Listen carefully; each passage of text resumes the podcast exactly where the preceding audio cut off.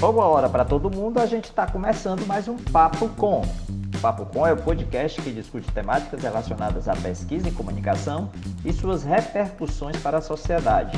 É produzido pelo Praxijó, grupo de pesquisa vinculado ao programa de pós-graduação em comunicação da Universidade Federal do Ceará, em colaboração com outros programas de pós-graduação da área. O programa dessa semana continua a série SBPJ em Redes 2021, realizada pela Associação Brasileira de Pesquisadores em Jornalismo, a SBPJ. Em parceria com a SBPJ, o grupo de pesquisa Praxis-Jó transformou essas lives em episódios do Papo Com. A partir do projeto SBPJ em Redes, vamos trazer discussões sobre temáticas atuais relacionadas ao jornalismo. O terceiro episódio da série foi organizado pela Rede de Pesquisa em Narrativas Midiáticas, a Rename, e traz a discussão sobre narrativas em disputa. Participam da prosa como convidadas Roseli Fígaro, da Universidade de São Paulo, e Dione Moura, da Universidade de Brasília, a mediação do diálogo fica por conta de Mara Rovida, da Universidade de Sorocaba. Pois vamos à nossa roda de conversa.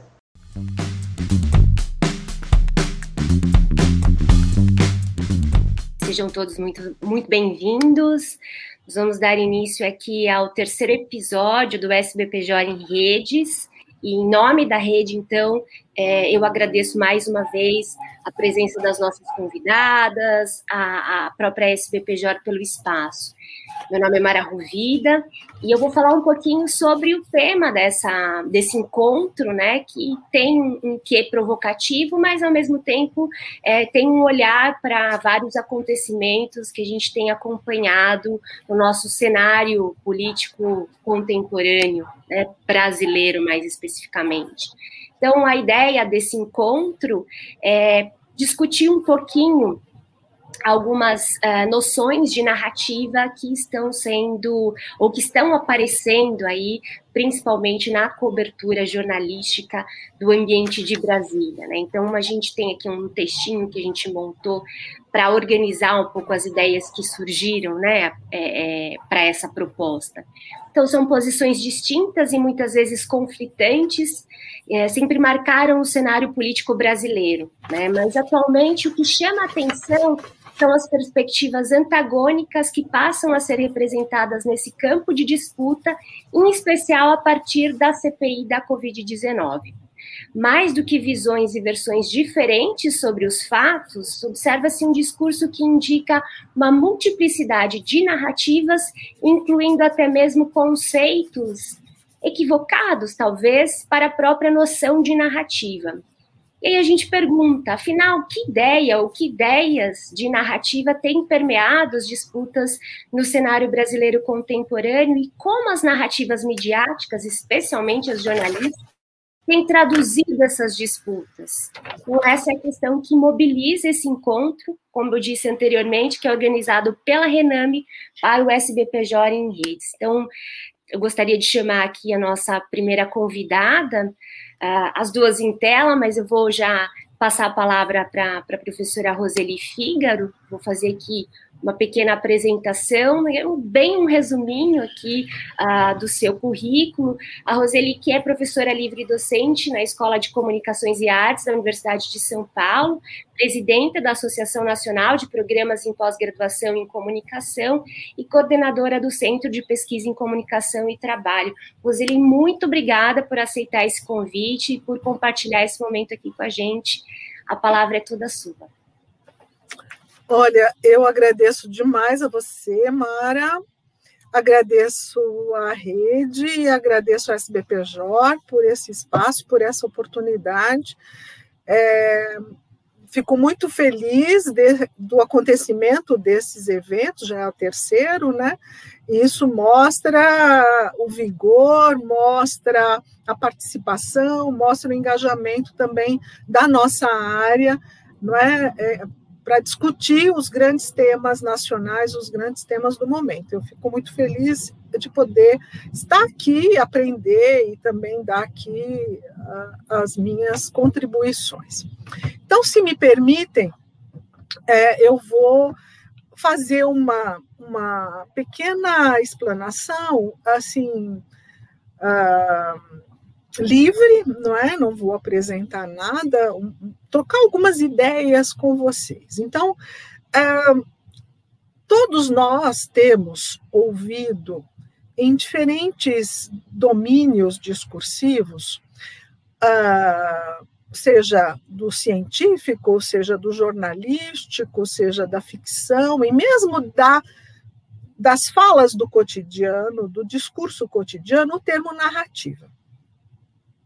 Então, esse termo, ele, ele emerge não é? Uh, num contexto uh, de profunda crise econômica, social, política mundial, não só brasileira, né? num contexto em que uh, há uma, uma emerge não é, um, um discurso que não é novo, então uma narrativa que não é nova, não é chamada neoliberal, que coloca então, segundo várias pesquisas e a gente vai se reportar mais aqui a, a Dardot e Laval, que vão falar da nova razão do mundo, não é? Interessante, porque, olha só, a, a ideia de, de fragmentação, a ideia de diversidade, é, de segmentação, é, aparecem como certo fulcro que possibilita o surgimento de diferentes narrativas, de contranarrativas, de um grande diversionismo, não é?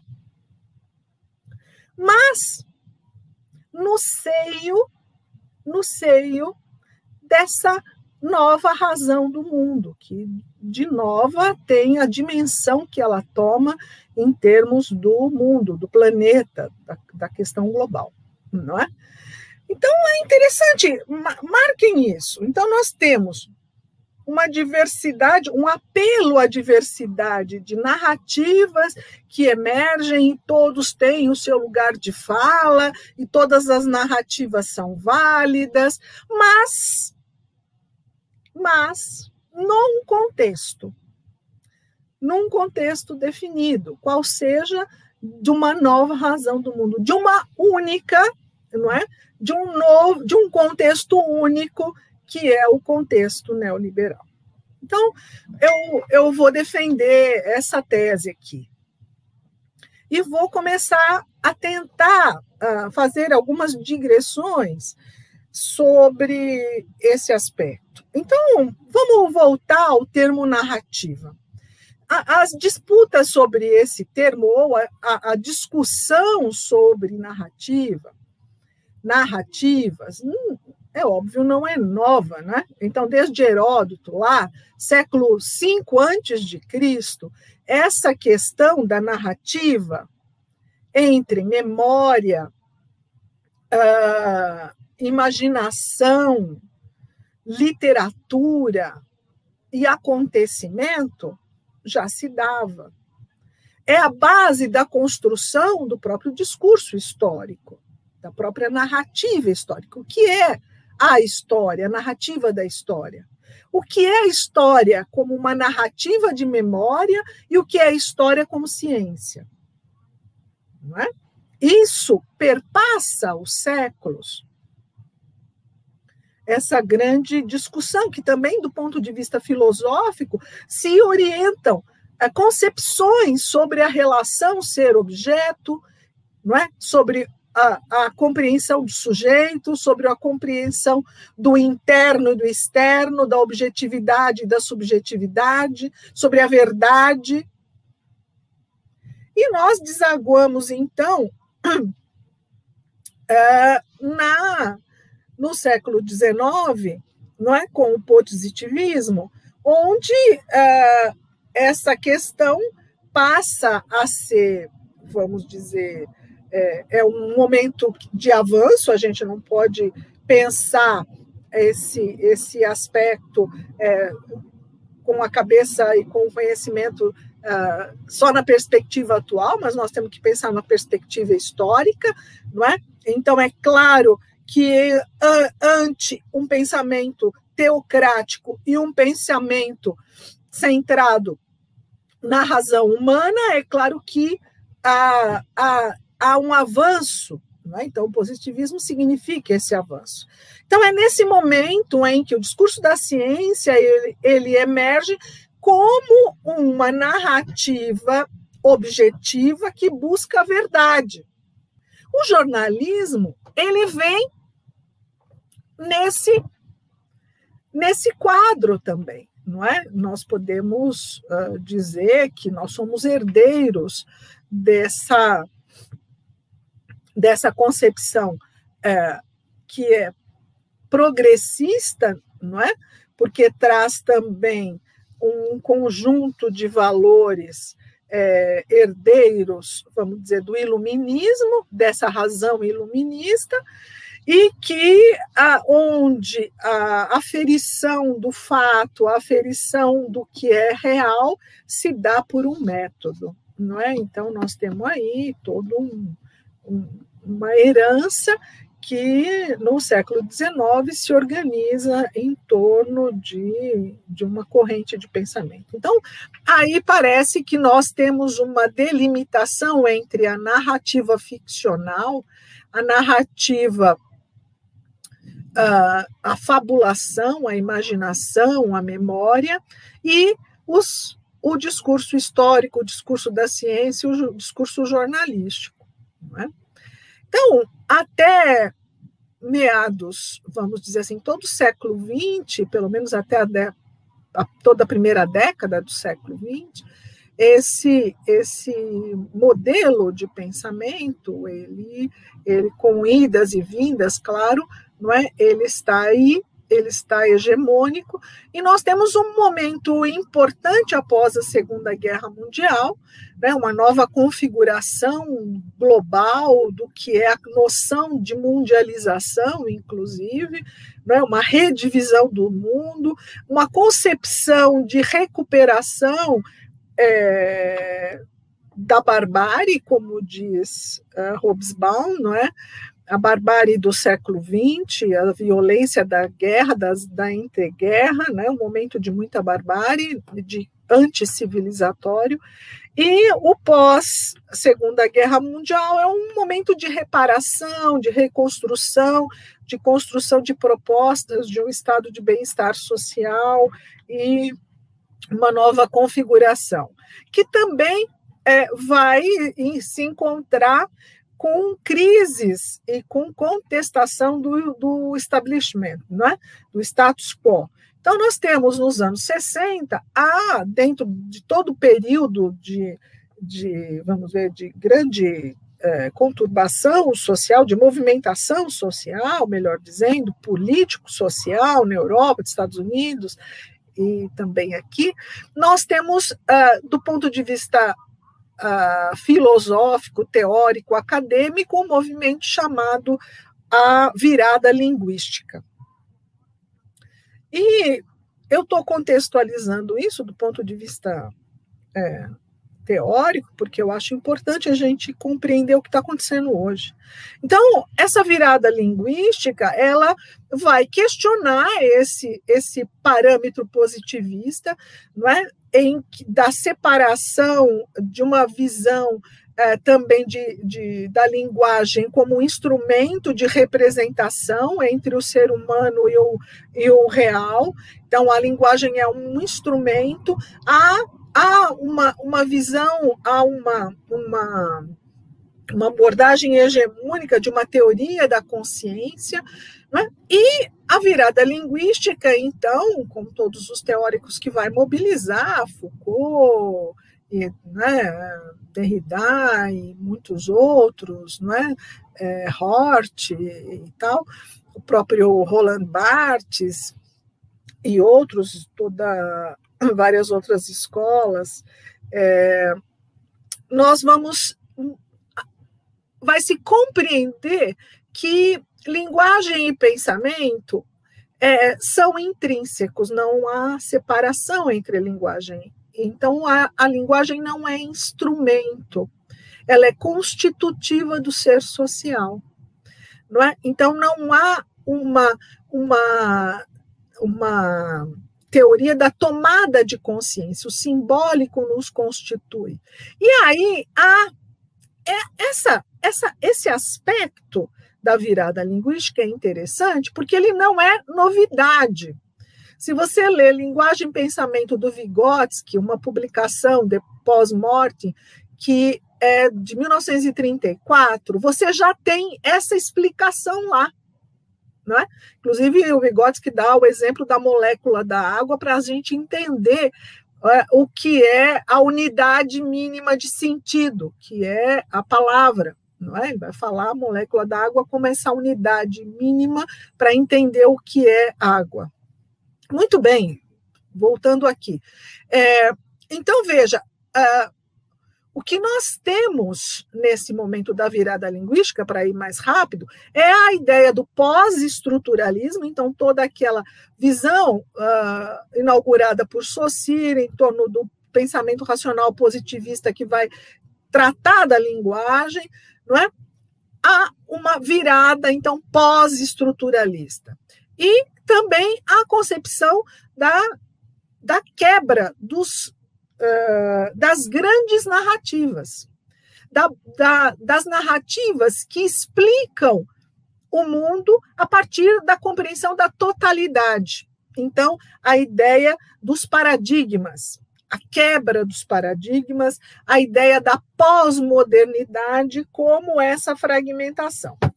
Então, eu estou localizando essa discussão contemporânea sobre a, as narrativas, que vai do fake news, da desinformação, até e, e corrobora a desinformação com tudo que nós estamos vendo na nossa política contemporânea, mas não só no cenário uh, político, executivo, etc., da estrutura política formal, mas em todos os âmbitos da, do conhecimento, vamos dizer assim, do próprio jornalismo.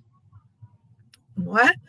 é então, se eu é, tenho uma narrativa coerente, coesa, capaz de persuadir, se ela tem verossimilhança e se ela pode uh, reforçar ou conectar-se com valores do meu público, então ela é válida.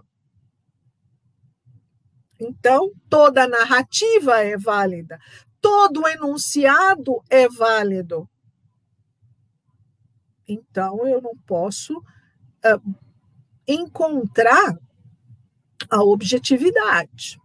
Eu não posso ter uma noção do fato não é? e do conhecimento como a busca pela, pela não uma verdade, mas pelo estado de verdade, não é? Do, do que se constata. A vacina é, não é, um, um importante instrumento para combater o vírus, vamos dizer assim, não é?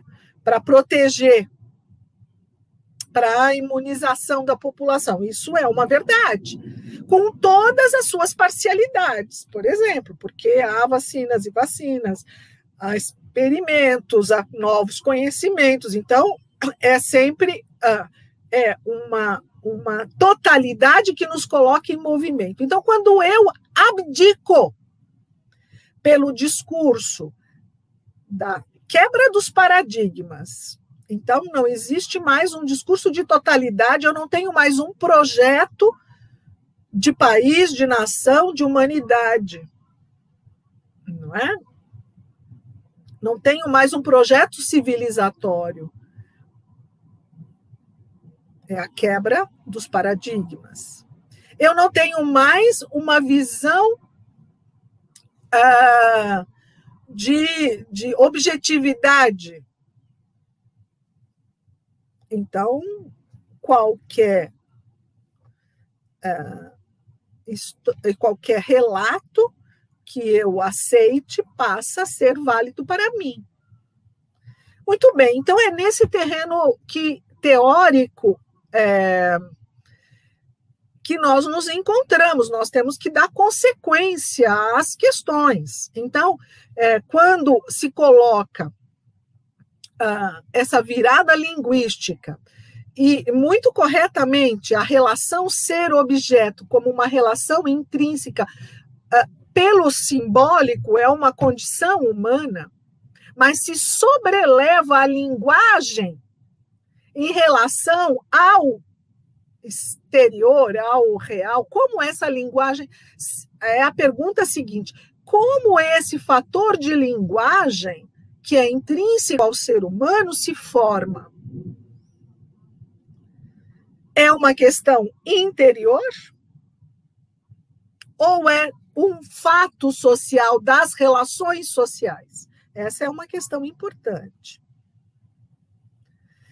Se nós formos falar de Valentim Voloshinov, Mikhail Bakhtin, se nós formos falar de é, Hobsbawm, se nós formos falar de Ginsburg, né, Carlo Ginsburg, historiador da cultura e tal, nós vamos compreender essa relação ser-objeto de uma maneira dialética não é? e a linguagem e o simbólico como característica intrínseca ao ser humano é uma condição ontológica. E é uma condição ontológica porque se dá na relação eu e tu, eu e o outro, eu e o social, eu e, o, e os demais. É assim que se constrói a espécie e a sociedade e o processo civilizatório. Então, até aí excelente, mas quando eu abdico dessa visão da construção social do indivíduo e coloco a esse essa linguagem, esse essa linguagem, esse simbólico sobrelevando a relação social, então qualquer discurso é válido, porque não tem mais a materialidade das próprias relações sociais, do que se constitui como fato social. Então, é, é uma questão que a gente precisaria mais tempo para devagar, mas, enfim, não é esse o objeto aqui, discutir é, teoricamente essas questões, mas eu quero afirmar que toda a discussão que nós temos hoje é, sobre a validade ou não das narrativas está derivada desse problema teórico que eu coloquei aqui para vocês. Não é? Então, por exemplo, nós temos hoje um, no Brasil um, um distinto escritor de cartas, não é? Um escritor de cartas que escreve carta que leva ao impeachment. E tem um escritor, ele mesmo, também um chamado um escritor que impede impeachments ou que busca né, remodelar o momento político, a conjuntura política para arrefecer os ânimos. Então veja, esse essa narrativa uh, quis ou não quis uh, afrontar os poderes. Não, não quis, foi momento. Houve ou não houve uma intencionalidade? O, car o escritor da carta assina embaixo em momentos importantes da recente história, passando, não é? Passando a, a, a credibilidade do fato. Né? Isso aconteceu sim, ou não aconteceu não. É, e a sociedade e o sistema, até o sistema jurídico, né, é, tem se baseado por essas narrativas, é, também chamadas de autoridade, né? que não é coisa nova também. Então, ah, nos processos de desinformação, por exemplo, que nós temos visto, não só no, no, no período eleitoral, e todas as artimanhas econômicas que subjazem essa prática é, da desinformação, que é muito interessante para as empresas de plataforma, né, chamadas também das empresas das redes sociais, são os grandes conglomerados de mídia contemporâneos, né? e não só de mídias, mas, enfim. É, é essas, essas, essas narrativas diversionistas, elas têm um fundamento político, têm um fundamento uh, de interesse político, isso que eu quero dizer, e tem um fundamento de interesse econômico, sem dúvida. No caso das plataformas, a ideia da circulação como capital, como realização do capital, e toda essa história que a gente já sabe, então a desinformação faz parte do sistema, não é? É, do ponto de vista político, toda a problemática que nós temos visto nos processos eleitorais e no caso recente do período da pandemia, dessa uh, dramática situação que vivemos no mundo e, sobretudo, no Brasil, com a vergonhoso, vergonhoso enterro, morte, assassinato, genocídio, é, de mais de 600 mil pessoas e ainda contando os corpos, não é? Nós estamos é, uma situação muito dramática. As narrativas, então, nesse período da pandemia, do tomar a vacina, não tomar a vacina, é, qual vacina tomar, afastamento social, é um problema é um problema econômico, é um problema de saúde, se defende, a população não se defende, é uma gripezinha. Enfim, nós ouvimos tudo isso. E como o nosso jornalismo ah, pôde atuar em diferentes momentos de formas também diferentes. É, nós vimos que o papel importante que nós tivemos, pelo menos de alguns setores relevantes, é, responsáveis pelo, pelo tradicional jornalismo que nós temos, nesse momento da pandemia, uma atuação importante no sentido de informar, pelo menos, a, ações é, de, de, de, prevenção, é, de higiene, de cuidados, é, informações sobre a, a situação dos, dos acamados, dos hospitalizados, dos mortos. Então, um trabalho uh, interessante. Faltou um pouco no, na narrativa jornalística sair do declaratório também dos cientistas, dos dados, do, uh, do levantamento de dados, tudo isso é importante, não quer dizer que não precisa fazer, é para fazer sim, é isso é importante. Mas faltou aí aquilo que então poderia ter humanizado essa narrativa jornalística, que é a experiência daqueles que estão passando pelos problemas. Então, ter mais isso. Então, uh, uh, o, o ser humano não entrar na notícia ou na, no jornalismo como um personagem que ganha um aspas, não é? Ah, professora, me dá uma aspas aqui. Então pega lá o seu a sua fala e coloca lá na matéria que já está pronta. Ele só quer a sua aspas para encaixar ali. Não. Eu estou falando de jornalismo. Eu estou falando de jornalismo, estou falando de reportagem, de você ouvir as pessoas e atrás dessa história trazer isso como um elemento fundamental que a, ajuda o leitor, enfim, o outro, né, a compreender o que está acontecendo no mundo, a, a, a se tornar empático. Então, a ideia da narrativa também tem essa, do, essa visão do ponto de vista estético e tal, da empatia, né, de você, no processo de construção é, jornalístico da persuasão, com suas seus aspectos informativos, a fonte e tal, também trazer esse elemento de humanização. Isso é clássico, não estou inventando nada, todo mundo sabe muito bem disso.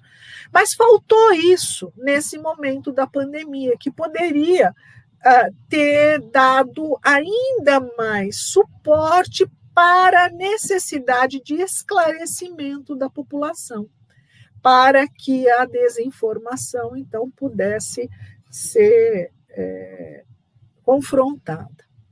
É? Mas em outros momentos, o jornalismo hegemônico não tem feito um bom papel.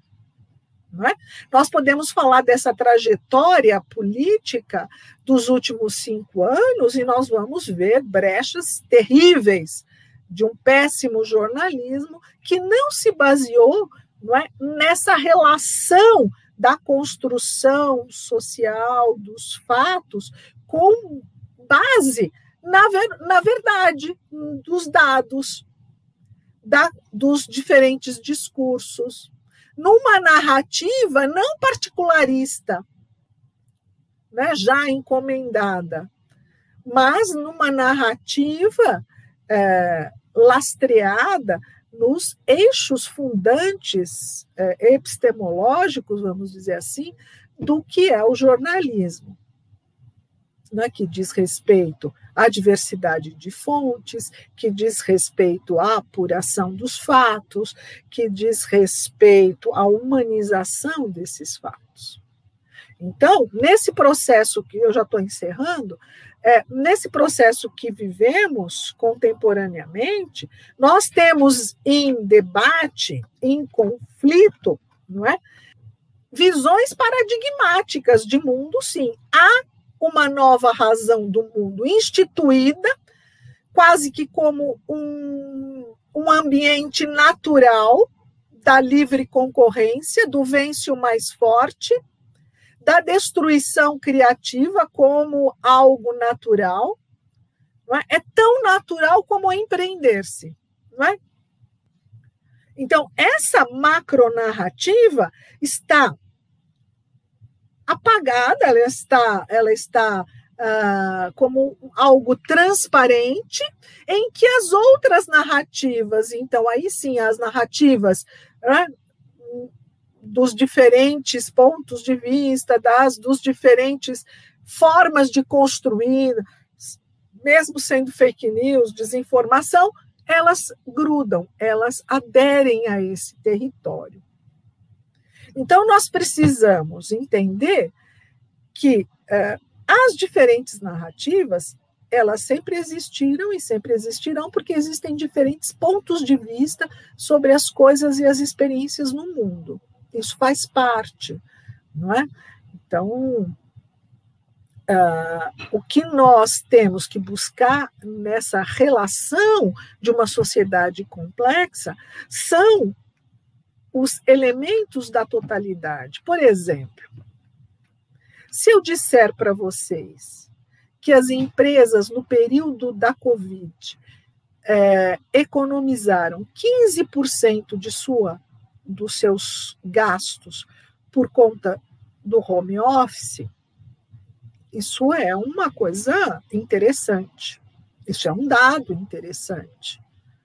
Aí esse dado, ele sozinho no mundo, ele não diz muita coisa, ele é interessante. Mas eu pergunto assim, aí vem o ponto de vista das grandes narrativas. A narrativa neoliberal vai dizer muito bom, a empresa inovou, não é? A grande narrativa emancipacionista vai dizer, mas para quem ficou esse custo? Vai perguntar. Então, o jornalismo teria que, se ele está pelo desenvolvimento do ser humano, ele deveria. Mas para quem foi esse custo? Quem arcou com os 15% que, sa, que não saiu mais do bolso das empresas? não é? Por que, que na América Latina, nos próximos anos, nós vamos perder mais de 40 milhões de postos de trabalho? Quem vai perder? Ah, isso é inovação, nós precisamos qualificar, não é? Quem vai qualificar? Como vai qualificar? Então, uh, eu acho que, do ponto de vista uh, político, nós estamos vivendo um momento daqui para frente ainda mais decisivo, nós estamos em ano pré-eleitoral, e esses discursos, essas narrativas que confrontam a grande narrativa pela emancipação da sociedade, pelas condições dignas de vida, pelo, pelo, pelas, pelo trabalho uh, dignificador do ser humano, essa é a grande narrativa que, que é que não é hegemônica. Então, quando eu falo de pós-modernidade, como quebra de paradigma, fragmentação e tal, eu estou fazendo um falso discurso, porque essa fragmentação só serve para desqualificar e desclassificar e imobilizar o discurso emancipacionista. E liberar a história, o jornalismo, a ciência do compromisso com o discurso emancipacionista, com o bem-estar de todos e todas, de todes, de todas as raças, de todas as cores, de todos os gêneros, um lugar digno para viver e trabalhar e amar não é? Então, é preciso retomar essas questões teóricas mais de fundo para entender os deslizamentos de sentido e o aproveitamento que o discurso dominante faz de muitas vezes momentos importantes da teoria, mas que são apoderados, que são apropriados de forma a obliterar, não é? Obliterar o a necessidade de avanço, de melhoria das condições e melhoria e, e, e, esse essa essa esse esse paradigma então histórico de uma sociedade que pode sim se emancipar, não é? Na sua diversidade, acabando com as desigualdades. Então, se nós somos pelas diversidades, pelos diferentes discursos que se apresentam à cena, esses diferentes discursos uh, das, da diversidade de vozes, de gêneros, de raças, etc. e tal, nós também temos que saber que esses diferentes discursos emergem numa cena emancipacionista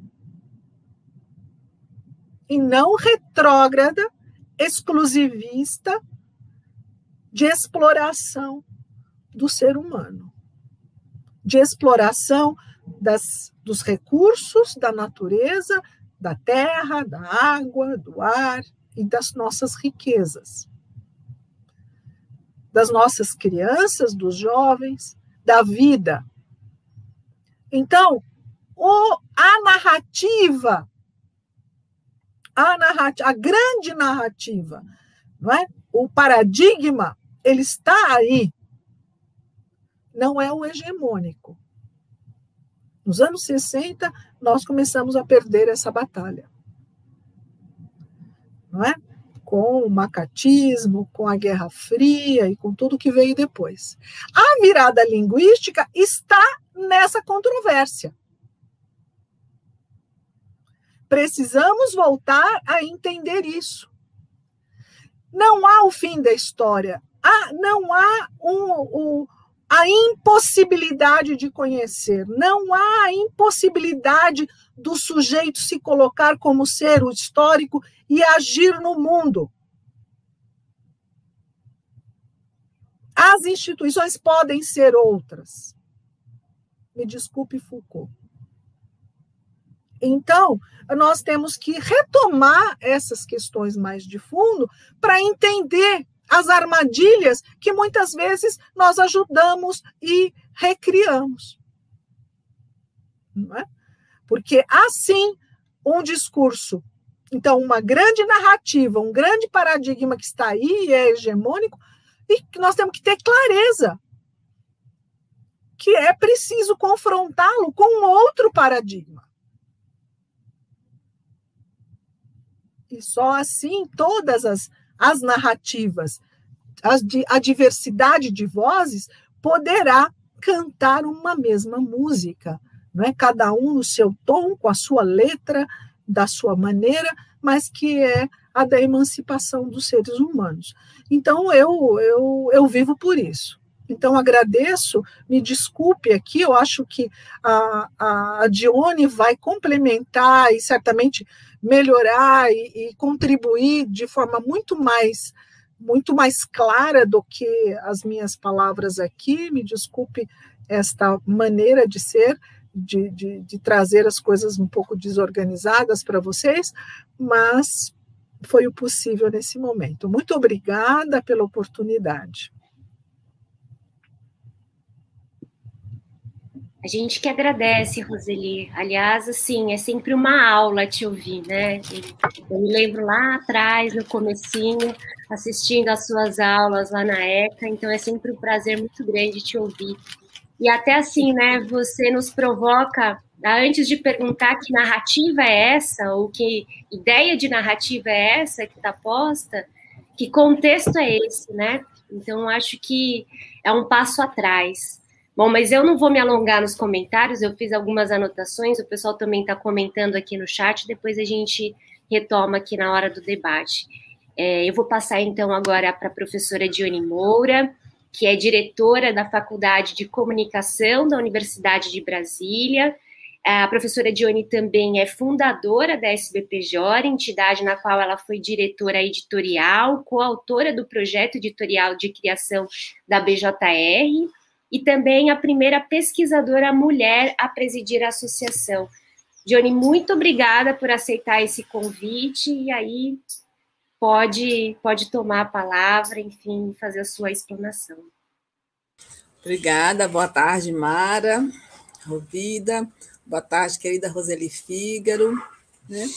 Boa tarde aí toda a plateia da SBP Show que está presente. Percebi ali que o professor Marcos Paulo, presidente, passou aqui, conversou com a gente um pouco.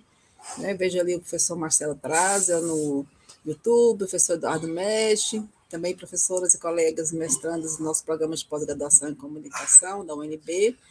Então, a satisfação é receber esse convite aqui da Mara Roville, da Marta Mais, toda a Rename, né, receber esse convite e poder aqui é, aprender, assistir, ter o privilégio de assistir aqui bem pertinho essa aula né, da querida amiga pesquisadora Roseli Figro, presidente da nossa associação aí, composta. Bem, é, como é que nós vamos começar a conversar um pouco aqui, né, um diálogo, uma, uma mesa redonda, né, um diálogo aqui em torno dessas questões que envolvem as narrativas, e veio, né, a partir dessa, dessa inquietação da Rename, de, do, a Marta Maia comentou isso no primeiro contato que fizemos por telefone, né, em relação, tudo agora é narrativa, né, tudo é narrativa, todas as narrativas são válidas, todas as narrativas são válidas, onde é que está a narrativa que a gente deva prestar atenção? Onde é que está a narrativa que efetivamente faz sentido, né? E aí eu começo a minha palestra, né, colocando um, nessa perspectiva de como que o jornalismo perdeu espaço a partir do momento que a gente recebe, pegando o gancho aí com o que a professora Rosali colocou, que é um comentário que a gente recebe muito. Estou com a matéria pronta, só preciso de uma, de uma aspas de alguém que como chegamos a esse ponto? Como chegamos a esse ponto, né? De construirmos esse tipo de narrativa. A matéria está pronta. Eu só preciso de uma aspa. De repente, essa aspa é pegando agora o contexto, é de uma grande ou um grande epidemiologista, né? é de uma palestrante importante, né? é de alguém que está colocando um mapa aí sobre uma situação política importante, mas você está com a narrativa pronta. Só precisa de umas aspas. Né? Aí tem um, um cenário que a gente tem que rever, né? E esse cenário ele vai ser revisto a partir de várias perspectivas que envolvem é, por exemplo, a perspectiva da gente repensar, diferenciar o que é narrativa, e a professora Roseli trouxe vários desses pontos, e do que é falseamento, do que é uma narrativa diversionista, uma narrativa que tem como intenção criar confusão, uma narrativa que tem como intenção é, criar divergência e não criar uma, uma compreensão da realidade. Né? E aí, é, nesse tipo de narrativa, para poder pensar nesse tipo de narrativa, eu vou falar aqui um pouco dos estudos que tenho feito para dialogar, né, que trazem aí a perspectiva de que existem narrativas dissidentes, né, no, né, nesse processo sócio-histórico, né, Nessa narrativa dissidente, a gente tem identificado nos grupos de estudo, aqui no nosso programa de pós-graduação em comunicação da UNB, assim como em redes internacionais, como com a professora Farhance Lecan, na ULB, na Bélgica, é a eclosão de novos autores no contexto das mídias digitais, né? e procurando perceber como dá-se novos autores, novos atores de narrativa, né? autores de narrativas é, divergentes no contexto das mídias digitais, e como dá-se nesse contexto a relação entre memória coletiva, identidade, processos identitários, desde uma perspectiva contrária acentuo isso, contrária ao esquecimento da história, contrária ao esquecimento da memória coletiva de grupos sociais minorizados. Então, essa é a primeira perspectiva, dar um foco nessas narrativas que eclodem. Isso são, são narrativas. Uma parte disso nós registramos no capítulo Mídias Sociais como Plataformas contra o excesso do esquecimento coletivo. O que aqui transcorrerá desse debate né, tem como base empírica é uma base empírica enquanto vivência acadêmica, científica e também de gestão de políticas públicas e políticas culturais e políticas públicas posso colocar aqui como destaque, né, a relatoria do processo de cotas da UNB, políticas culturais no encontro educação, diversidade, cultura, memória, é, memória coletiva e jornalismo. Ah, e, nesse sentido, o que motiva a observar a eclosão das narrativas dissidentes, a gente percebe também que há uma disputa de narrativas, que são essas narrativas é, majoritárias, que, ao final, eu vou propor aqui considerá-las como não narrativas, para a gente tentar um pouco começar a distinguir o que é narrativa, o que é essa narrativa que falseia. Né? Mas o que disputa, o que motiva a disputa de narrativas? dialogando aí também com a professora Roseli. Para saber por que se disputa, a gente tem que pensar por que narramos, por que construímos narrativas, para depois pensarmos por que se disputam narrativas. Né? Narramos para descrever e para significar, para criar sentidos, e para atribuir sentidos. Em sociedade, especialmente em sociedades desiguais, Entenda-se, sociedades desiguais como sociedades com desigualdade de acesso aos direitos sociais. É isso que eu estou nomeando aqui como sociedades desiguais. Entenda-se que nessas sociedades desiguais, as narrativas, que são seriam descrições da realidade ou do real, e busca de sentidos para significar este real, o tanto quanto possamos colocar aspas, né? não estamos no sentido positivista de real, não, mas de dados da realidade, fenômenos da realidade. Essas, na sociedade desiguais, essas narrativas envolvem, com muita frequência, disputas de poder.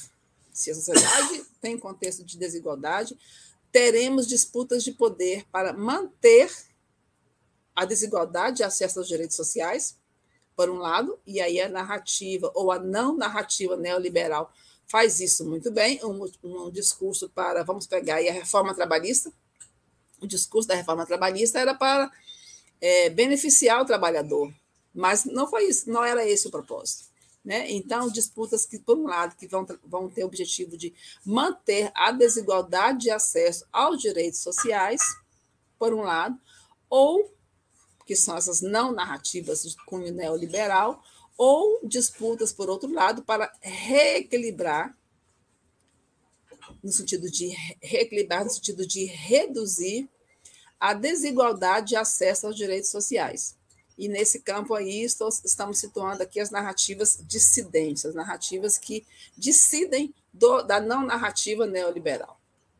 O ponto dessa, da, dessa minha análise aqui, que eu coloco em diálogo, é o pressuposto, tem que partir do pressuposto de assumir o contexto da quarta geração, da terceira geração de direitos humanos e, posteriormente, da quarta geração de direitos humanos, tendo como prumo um prumo para a legitimidade das narrativas pensando aí o que eu coloquei também lá na nossa obra, né? É, Marta Maia e Yuri Paz, que organizaram a obra, tive a oportunidade de prefaciar a obra da Rename sobre as narrativas dissidentes.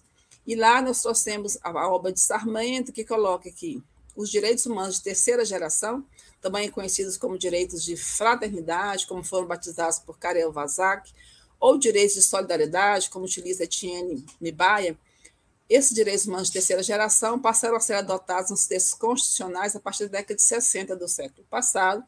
Eles têm como a proteção, como foco a proteção de grupos sociais vulneráveis, e é daí que vem as narrativas dissidentes, e também a preservação de questões ambientais, como o meio ambiente ecologicamente equilibrado.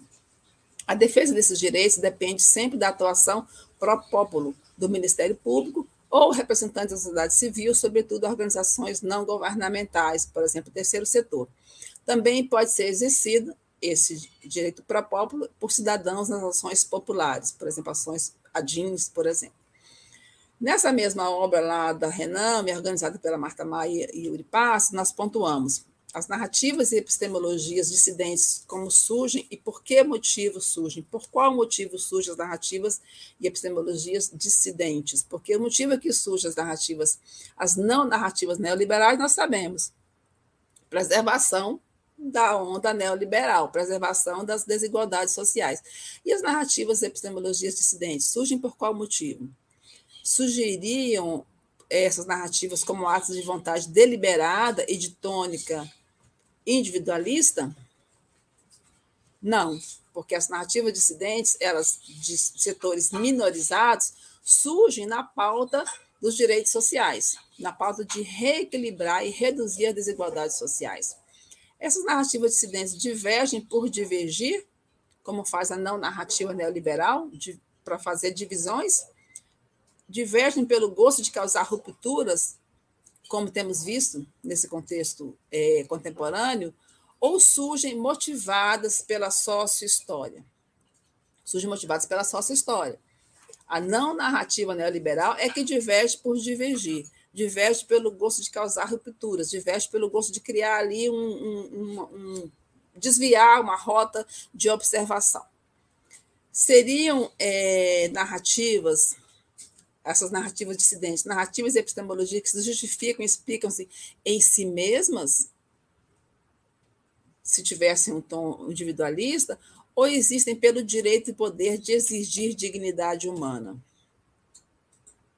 a narrativa de um grupo indígena, a narrativa de um grupo, um coletivo de jornalistas negras, que é um tema bastante importante nos meus estudos, a narrativa de uma comunidade quilombola, a narrativa de uma comunidade ribeirinha que reivindica o seu direito de agrofloresta sustentável.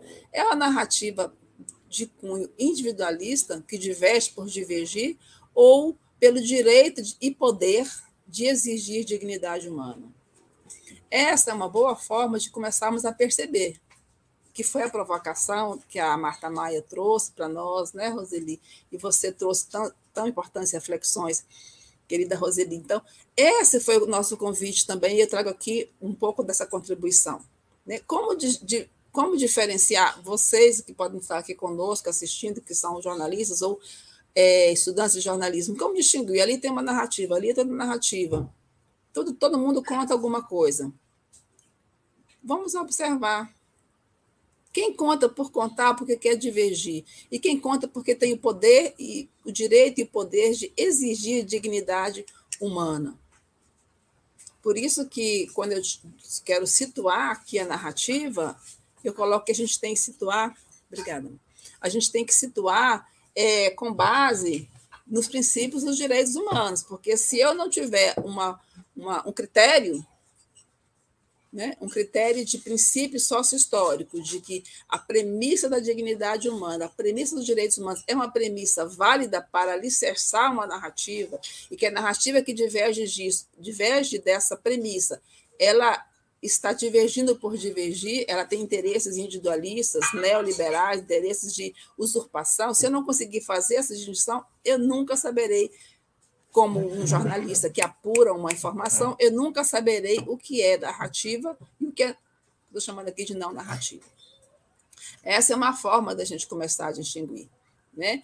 Portanto, a gente pode continuar questionando as narrativas que trabalham nas mídias sociais contra o esquecimento, que são essas séries de estudos que eu tenho feito com nossos grupos de estudo aqui na UNB, nessas redes de pesquisa, essas narrativas surgiram novamente quando você vai chegar em comunidade indígena, aquele indígena, aquela comunidade, ele quer aquilo ali por ela, porque quer?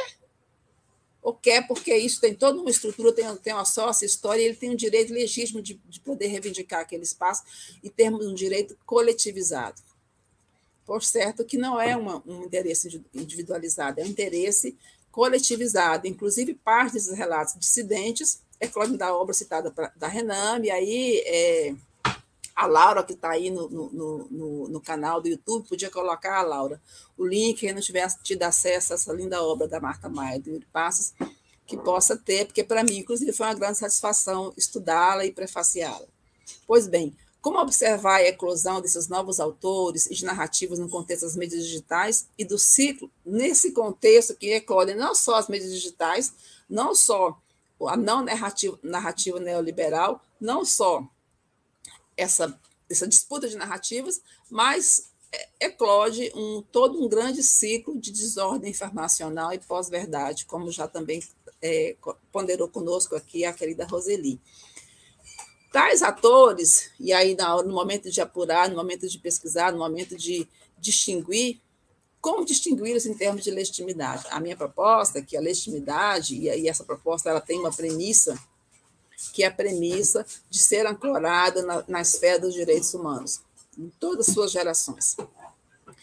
Portanto, aí, se você a gente começa a inquirir, produzir uma apuração, produzir uma narrativa jornalística que queira acertar o tanto quanto possível na, na sua narrativa, de descrever o tanto quanto possível o real, é distinguir que essa que é uma narrativa dissidente, porque diverge da manutenção das desigualdades sociais, é uma narrativa que encobre as desigualdades e quer mantê-las.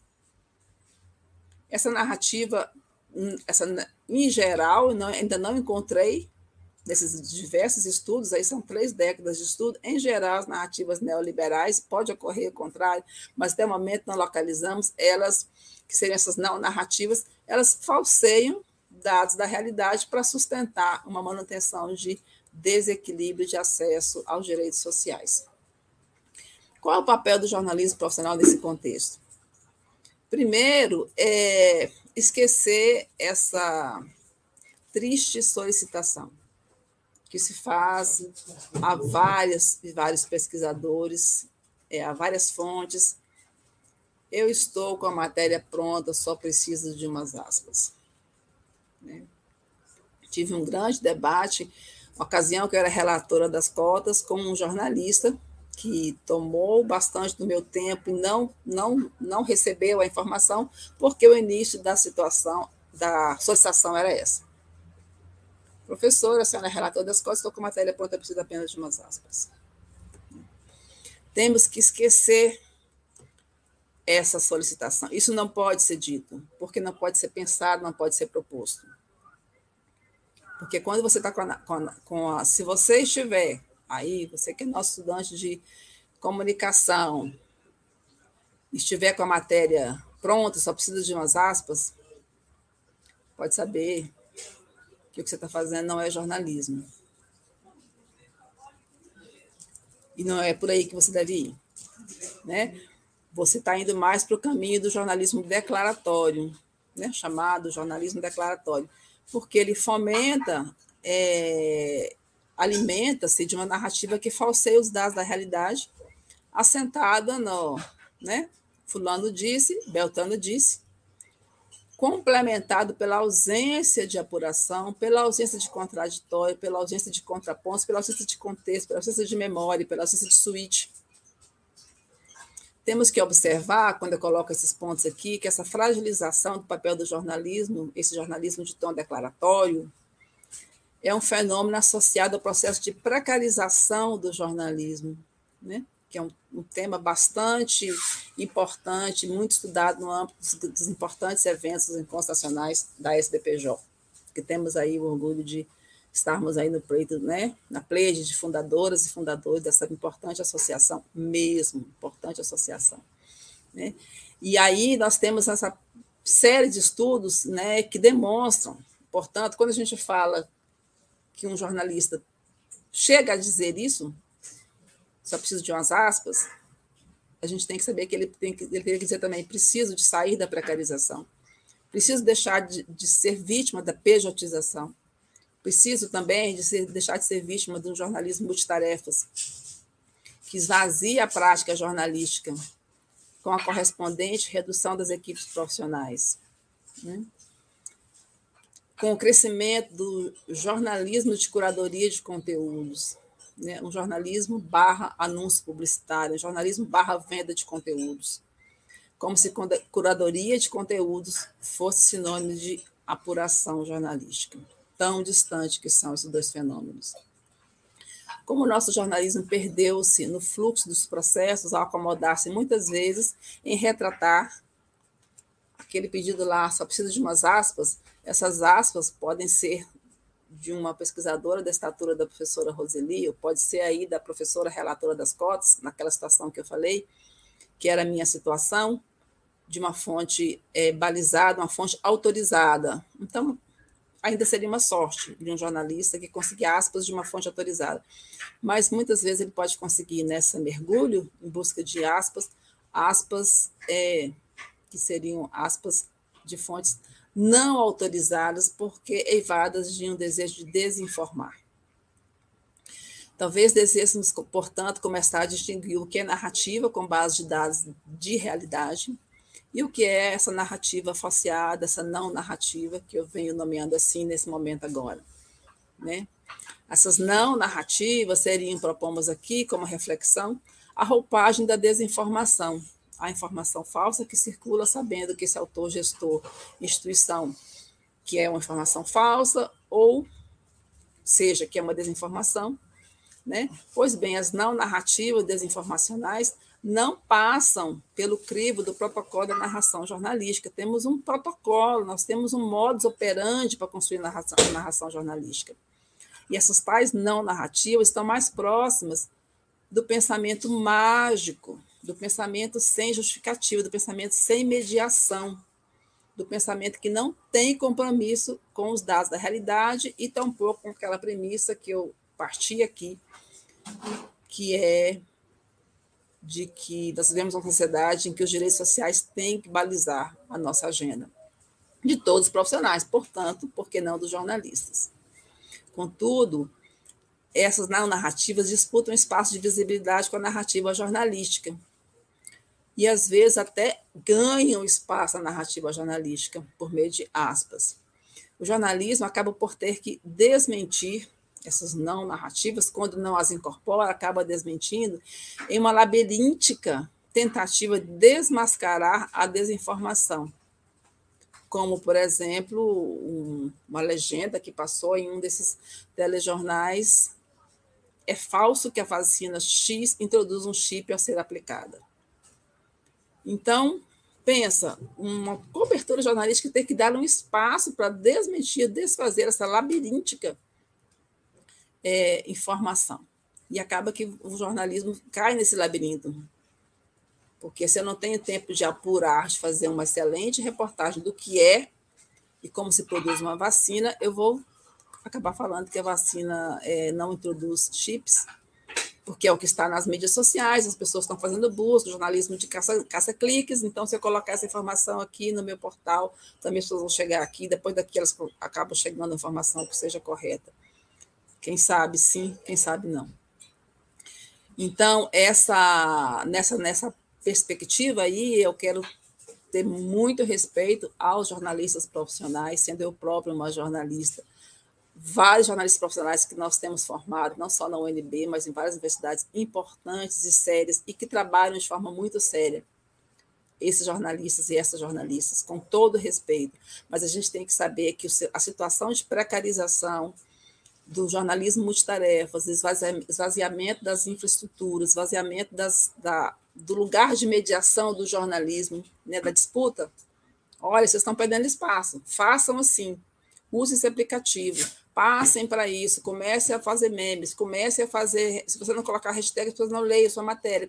Então, tem, são tantas é, injunções que chegamos no nível que a gente tem que fazer uma checagem de dados para descobrir que a gente não fez apuração. Que não estamos fazendo mais apuração. Temos que criar uma nova estrutura quando a apuração tinha que ser o primeiro ponto. E hoje nós temos a checagem de dados como pós conclusão da reportagem, imagina. Né? E nesse sentido, já estamos concluindo, mesmo ponderando que esse processo de é, enfraquecimento do jornalismo é também parte da atribuição nossa, docentes, pesquisadoras de jornalismo, pesquisadores de jornalismo, formadores de profissionais, dos profissionais em atuação, não podemos nos desculpar de continuar buscando construir uma narrativa calcada, ancorada em dados da realidade e, na perspectiva que eu defendo e trabalho, calcada em distinguir as narrativas das não narrativas a partir da premissa de quanto elas se vinculam à perspectiva ética, que é a perspectiva, do meu ponto de vista, a perspectiva de a gente seguir, obedecer e dar visibilidade aos direitos sociais. Concluo é, dizendo que quando jornal, jornalistas em apuração, em trabalho, procurarmos, procurarem uma perspectiva de narrativa emancipatória, não é apenas o outro, não é o seu leitor apenas, não é a sua leitora, não é o seu a pessoa que segue o, segue o seu podcast, não é a pessoa que segue o seu Twitter, o seu blog que estará sendo emancipado senão a própria categoria de jornalistas profissionais e que nós, como pesquisadores, professores de jornalismo, também tanto queremos fortalecer a nossa profissão. Obrigada, são essas minhas palavras. Agradeço muito a professora Dione pela, pela explanação, por recuperar aqui alguns pontos que eu acho que são bem importantes né, para o nosso debate aqui mais específico né, sobre o jornalismo e essa produção narrativa que nos é tão cara, mas que parece, eu acho que esse é um ponto de contato da fala de vocês duas, né? Parece que cada vez mais está negligenciado, né? Seja por um, aí voltamos ao contexto, né? Seja por um contexto de produção mesmo, de trabalho, é, que parece criar mais impeditivos ou mais dificuldades para que esse jornalista consiga desenvolver é, com cuidado e com né, respeitando toda a técnica e a ética jornalística para a produção né, dessas narrativas, seja também por todo esse contexto mais amplo que, que a Roseli nos, nos apontou aqui. E aí eu acho que esse pode ser um primeiro gancho para a gente fazer uma, uma primeira rodada. É, Roseli, você nos provocou em algum momento ali da sua fala, dizendo que esse jornalista também não contribuiu, principalmente olhando para esse momento de pandemia, para a gente entender várias questões que foram discutidas e são importantíssimas, mas para além né, do que é o declaratório que tão bem pontuou a Dione agora na fala dela. Mas uh, por que será que isso aconteceu? O que, que já estava posto e que contribuiu também para esse resultado do não ouvir, né, essas pessoas, não ir a, a, atrás da experiência para, como você disse, humanizar essas narrativas, por exemplo, sobre a pandemia.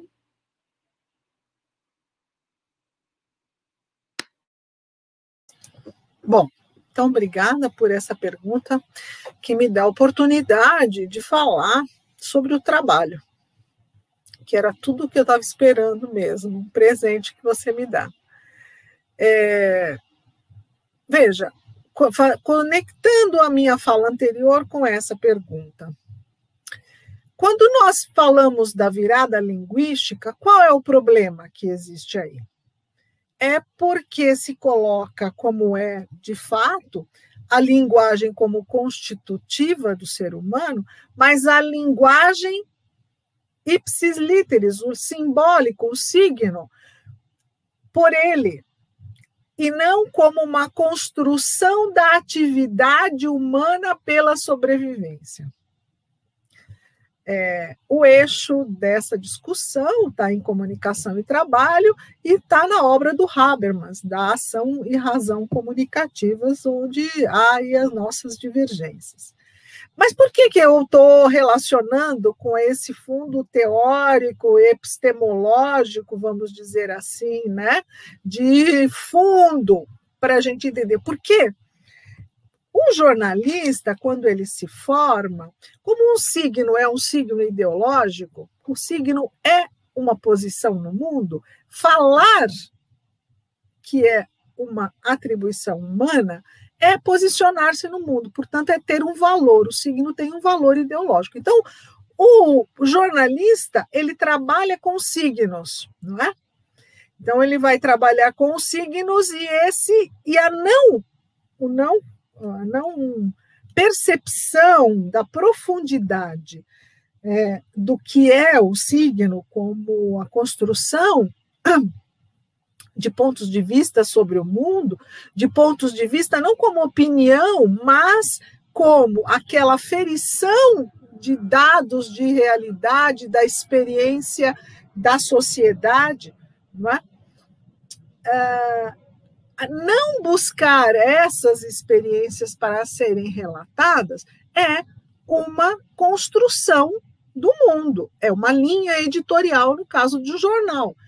Então, por exemplo, falar da Covid a partir da perspectiva daqueles que estavam mais sofrendo com a Covid, com a pandemia, que são os trabalhadores precários, os trabalhadores braçais, os trabalhadores com menor escolaridade, os mais pobres, os que moram na periferia, dependem de transporte.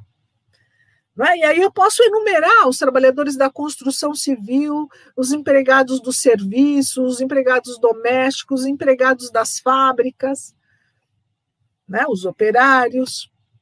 O que, quantas matérias nós vimos falando como é a pandemia para essa gente?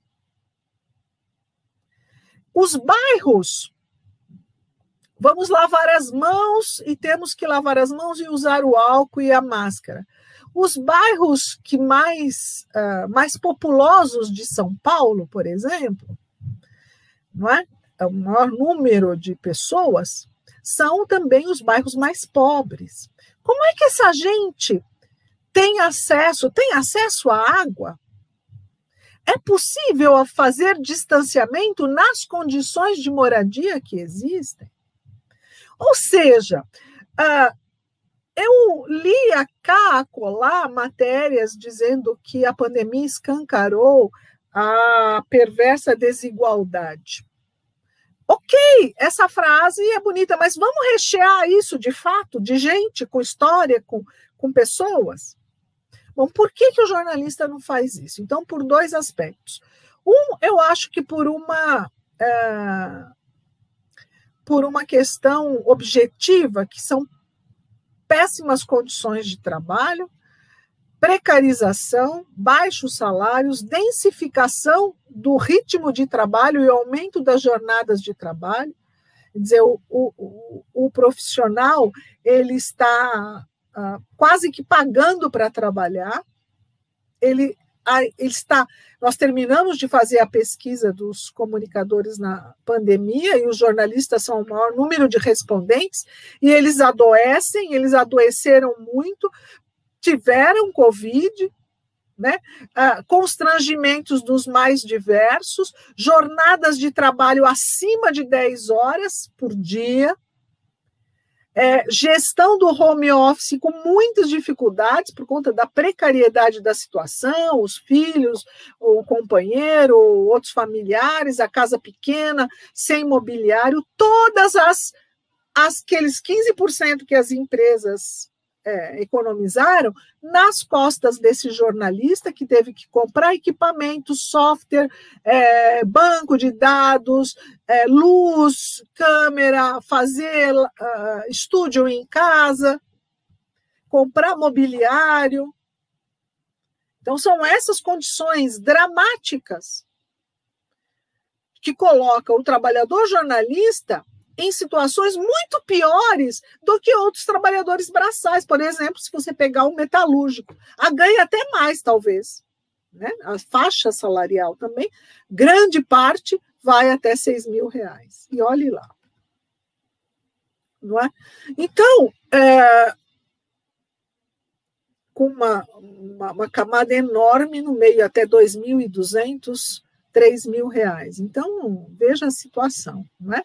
E trabalhadores com formação superior e pós-graduada ainda, com especialização. Então, esse trabalhador, nessas condições, ele está é, premido pela sobrevivência. Ele está vendendo a sua força de trabalho por um, um valor que sequer garante a sua subsistência.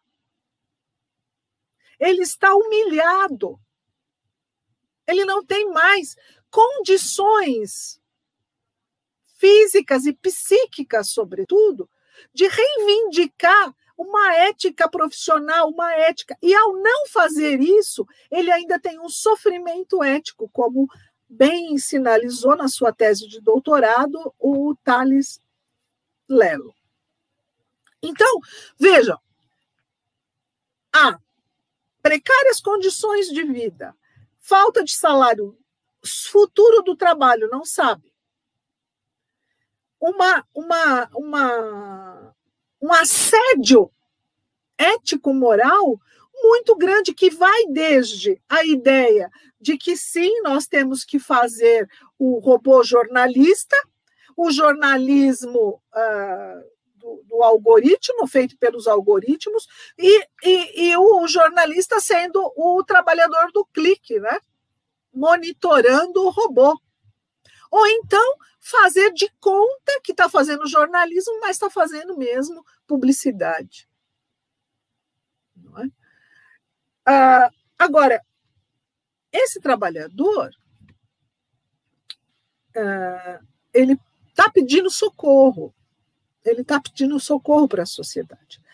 Bom, essa é a grande maioria, mas há uma elite jornalista, de jornalistas, de profissionais da comunicação, e aí não só os jornalistas, porque a gente não pode jogar tudo no colo dos jornalistas. Tem os publicitários também, os relações públicas, não é? que ajudam a disseminar esse discurso hegemônico. Bom, eu fico por aqui, senão eu vou monopolizar a fala, desculpa. Antes de, de passar para a Dione fazer o, os comentários dela também sobre esse tema, tem aqui uh, um comentário e uma pergunta, ou na verdade, assim, duas perguntas do professor Eduardo Medici, e eu acho, Dione, que talvez você possa aproveitar já na sua fala e comentar. Ele diz assim: uma questão para as duas brilhantes palestrantes. O presidente da República tem usado o termo narrativa para desvalorizar como subjetivo, subjetivo uh, qualquer enunciado que não o favoreça. Então, aquela ideia de narrativa como é, quase equivalente a uma ficção, a uma mentira, a uma criação.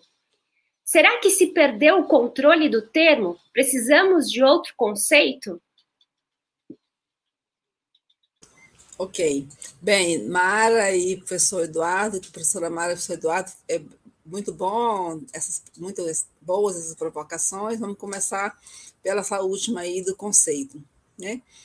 Tenho a, a percepção que essa quem plantou essa narrativa, né, essa, esse modo de associar a narrativa à ficção, a narrativa como em verdade, surgiu ali no contexto da CPI. né, da Covid. Quando eu sabia da Covid, os embates entre os parlamentares começaram a fazer essa replicação. Não, isso é, uma, isso é a sua narrativa, isso é a narrativa sua, isso é a narrativa do setor tal, isso é a narrativa do grupo tal. Então, começou, foi ali os primeiros momentos que eu vi, né, que eu acompanhei, né, aqui nessa rotina de acompanhar as CPIs, especialmente as partes que têm é, alguma questão de comunicação, informação, registro, que nos interessa, essa, esse modo de trabalhar. Contudo, isso aí é algo como se fala, bem, isso é uma história que você está contando, isso é o seu discurso. Né? O que tem de importante aí, professor Eduardo, que a gente pode, pode, podemos pensar, que é, quando você diz isso é uma narrativa, você quer dizer que isso é uma falsidade, isso é um falseamento, isso é uma mentira, é, e você não faz uma referência de dados de realidade para essa associação? Você está fazendo uso desse espaço grande que é o espaço do esvaziamento da mediação. Né? Entrevista que eu fiz é, ainda está inédita com o professor Felipe Zé, eu e, eu e a professora Luciana Agnès fizemos quando ele esteve aqui no Brasil, é, foi sobre exatamente desinformação e como que esse processo veio sendo colocado. Né? E lá nessa entrevista ele remonta e diz que um dos fatores que sustenta essa facilidade né, de se atribuir como em verdade uma verdade ou como verdade uma inverdade é o esvaziamento desse espaço da mediação, aonde o cidadão pensa que ele ele está em contato com a verdade. Ele um X está em contato com a verdade, outra pessoa Y está em contato com a verdade também. Cadê a esfera da mediação? Para dizer, peraí, vamos e foi por, e aí que o jornalismo surgiu e precisamos de reinstalar esse lugar, que é vamos checar Vamos verificar né, se isso aqui é uma fantasia, uma narrativa fantasiosa, é uma não narrativa, como eu tenho colocado aqui, ou se é uma, uma narrativa que tem bases na realidade. Como esse esvaziamento da mediação, e aí nessa entrevista o Felipe Zé coloca esse esvaziamento não é só do jornalismo, mas esvaziamento das esferas, das esferas de representação. Sindicatos, associações, a esfera da representação legislativa, né, nas casas de é, legislativas, ele cita naquela nessa entrevista, né, aquele fenômeno das, das casacas amarelas, né, das casacas amarelas, capas amarelas, como um fenômeno dessa esfera de quebra dessa esfera da mediação, do esvaziamento da esfera da mediação. Chega um ponto que eu não acredito em nada que aí ele coloca que a pessoa vai lá, ela própria se ver né, com o presidente da República ou com o ministro, por quê? Porque não tem nada antes disso que me diga o que é realidade. Então, esse sujeito entende-se próximo, no direito de estar próximo, e ele cita aquele fenômeno lá na França como um desses tipos de esvaziamento da mediação. Então, talvez tenhamos que construir, achar uma outra palavra, e eu estou aqui utilizando não narrativa para poder distinguir. Mas mais do que achar outra palavra, na verdade, na verdade, nós temos, isso é bem mais complexo, é que reconstruir restaurar as esferas de mediação. As esferas de mediação. Na qual o, jornal, o jornalismo profissional foi um dos espaços que veio para construir essa esfera de mediação. E na precarização, nós passamos a não fazer tão bem a nossa tarefa que as, esse espaço de mediação está sendo deslegitimado. Mas precisamos restaurar, porque há que ter esfera de, espaço de mediação. E agora, nessa crise de vacina, não vacina, né? é vacina, não é vacina, deve se vacinar, não deve se vacinar, até mesmo as associações, espaços de mediação tão relevantes, tanto quanto a imprensa, por exemplo, a Sociedade Brasileira de Pediatria, a Sociedade Brasileira de Epidemiologia, tiveram espaço de mediação não reconhecido enquanto fala. Né? Então a pessoa fala, bem, a Sociedade Brasileira de Pediatria disse isso, mas é, um pediatra que veio na internet disse outra coisa. Então, eu não consigo distinguir, eu não reconheço que tem algo que é uma sociedade científica e tem algo que é um pediatra que não tem uma, um estofo de, de formação profissional, um estofo de é, prática profissional comprovada, ilibada e ética, para eu colocar no mesmo patamar. Então, mais desafiador, é importante a gente pensar, e as palavras, né, as palavras e as coisas, as palavras estão construindo o mundo, mas é, bem, bem desafiador e é uma tarefa árdua e, e grande que, se segue que é reconstruir espaços de mediação, os espaços de mediação, dentre eles os espaços de mediação do jornalismo. É isso, e acho que isso atende também essa questão sua, viu, Mara? Muito obrigada. Maravilha. É, eu vou emendar porque tem a ver com o assunto aqui, né? A, a, Marta Maia traz um comentário e também uma pergunta, né? Ela diz assim: o Eric Neve sugere vários caminhos que podem ajudar os produtores da informação a enfrentar o processo de burocratização da profissão, uso de recursos públicos, ampliação do chamado jornalismo público, uso das ciências sociais nesse processo criatividade profissional e a reabilitação do discurso crítico. Aí ela pergunta: que outras possibilidades vocês vislumbram para a produção de narrativas jornalísticas de contexto? E aí ela indica as duas para comentar e fiquem à vontade, quem quiser começar. Bom, agradeço o comentário muito oportuno da Marta. Grande abraço para minha querida amiga Marta Maia. É... Bom, que outros? É, eu quero retomar para poder dar alguma pista para isso que a Marta pergunta, a fala da Dione, que é fundamental. As instâncias de mediação. Qual é a instância de mediação ah, na arena da sociedade. É o diálogo, é a política, não é?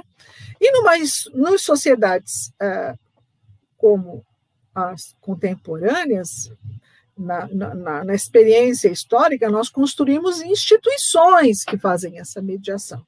Então, os sindicatos, os partidos, é? o, a, a, própria democracia, como se, se mantém, se chega à democracia, qual é o exercício das instâncias sociais para se construir a democracia. O jornalismo é uma peça fundamental nessa nesse jogo de mediação, de construção da mediação, como muito bem disse a Dione.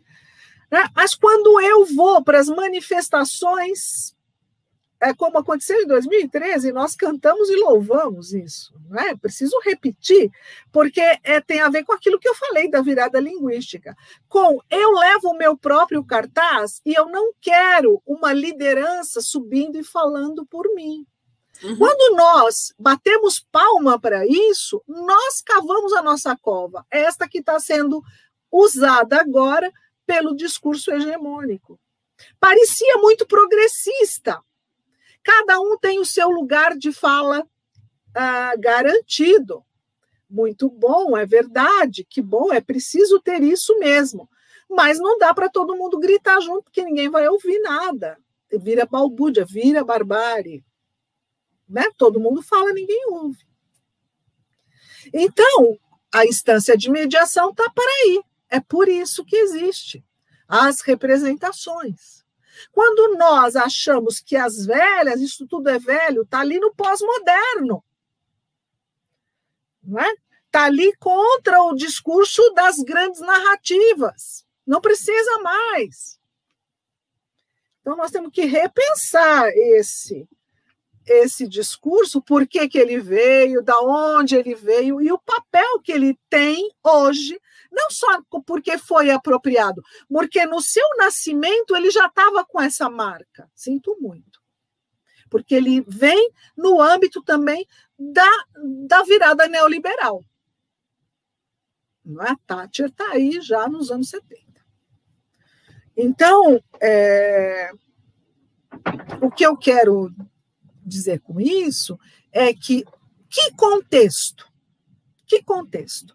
porque também nós podemos falar, do ponto de vista pragmático do discurso, que o contexto sou eu e você, esse contexto imediato aqui. E a história? Onde vai? O jornalismo, o jornalismo é parceiro, irmão da história. O jornalismo é fonte para o estudo da história. E a história é fonte para o jornalismo é parceiro irmão. Quando o jornalismo joga fora a história, aí o problema acontece, porque agora é tudo é dados. Não é? Como contextualizar os dados? Ah, olha, vamos pensar na complexidade do trabalho, se as pessoas estão percebendo que elas têm uma complexidade o trabalho delas na atualidade. Ah, percebe, percebemos. Então, provamos que durante a pandemia, tantos por cento ah, percebe que há mais complexidade. Mas que complexidade? O que é complexidade? E a partir disso, o que eu faço com esse dado? Eu vou reconhecer as habilidades da pessoa, existe alguma coisa para isso? Então, é, eu não sei se eu respondi, mas a questão do contexto, é, a gente também tem que tomar cuidado com, com isso. E outra coisa, as disputas de narrativa são da espécie humana. Por isso que comunicação não é consenso, comunicação é identificação de conflitos e tratar isto o tempo todo. Essa é a dialética das relações humanas. Então, o jornalista está no olho do furacão. Ele é o cara primeiro que vai lá, o historiador vai atrás. Então, ele vai, ele vai construindo esses laços de memória, de imaginação, de cultura, de fato, de cotidiano, vai atravessando, porque os cotidianos também são relatados de maneira diferente. Não é? O cotidiano da pandemia para mim é um, o cotidiano da pandemia para uma professora que trabalha no ensino fundamental e mora na periferia é outro. Os atravessamentos aí, não é, de gênero, de raça, de classe, ele, como é que nós vamos? O contexto tem que trabalhar tudo isso, porque também não é o, a ideia da clínica, né? Porque também há linguistas que trabalham com a visão do contexto, os pragmáticos, como o momento da enunciação. E aí também no jornalismo isso é complicado. Mas era isso. Então, é... oi, Marta Maia, querida, vida amiga. Bem, Marta, olha só, é... tem muita coisa que pode ser feita fora do mainstream, fora da mídia tradicional, fora dos veículos tradicionais, mas antes tem algo que seja feito nos veículos tradicionais também. Porque, veja bem, é, nós temos aí uns estudos bastante conhecidos, importantes, em relação ao deserto de notícias. Né? E o deserto de notícias, com o fechamento de, dos jornais regionais, dos jornais locais, né, dos, redução de equipes, isso é prévio, ainda anterior à, à pandemia, sabemos. Esse, esse deserto de notícias cresceu durante a pandemia. Né? E aí você tem informações, essas não narrativas, trafegando livremente nos grupos de WhatsApp. E a pessoa quer checar, ela vai clicar ali, se ela tiver uma, uma, um pacote de dados que consiga dar um clique, ela não vai acessar um veículo jornalístico, porque ela teria que ser assinante. Então, pedir assinatura de veículos é, de narrativos jornalísticos, de narrativa jornalística, para essa população que não tem outra forma de acesso, ela fica trafegando aí, né, recebendo esse tráfego aberto, livre dos pacotes de desinformação nos grupos de WhatsApp, é algo que os veículos tradicionais já deveriam repensar e achar uma estratégia de acesso. A base, acesso de base de dados livre para a população ter minimamente um acesso à narrativa jornalística de qualidade ainda que com algumas necessidades de aperfeiçoamento, mas é uma narrativa que tem alguma apuração, ou bastante apuração, dependendo do veículo, contextualização, pontos de vista é, complementares, diversos, contraditórios, mas que irão ajudar a população a chegar a uma informação correta. Então, primeiramente, temos que continuar essa cobrança para de pressão social mesmo e profissional para que a gente tenha acesso à população à narrativa jornalística profissional. E ela não consegue porque você não, não clica, você não assina, você não entra. E aí?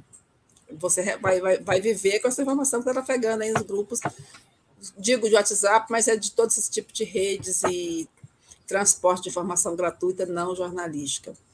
Bem, em relação a, a outras alternativas, fiz várias entrevistas agora sobre o período de cobertura da cobertura, produção de informação no período de pandemia, e um caso muito importante, convido todos a conhecerem, aconteceu aqui na Fiocruz Brasília.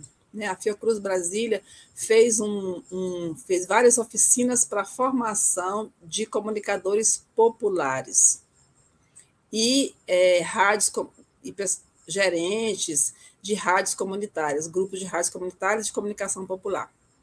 Fez essa formação, as oficinas estão na página da Fiocruz Brasília. Eu recebi esse relato na entrevista com a Mariela Costa, que é a jornalista da assessoria de comunicação da Fiocruz Brasília.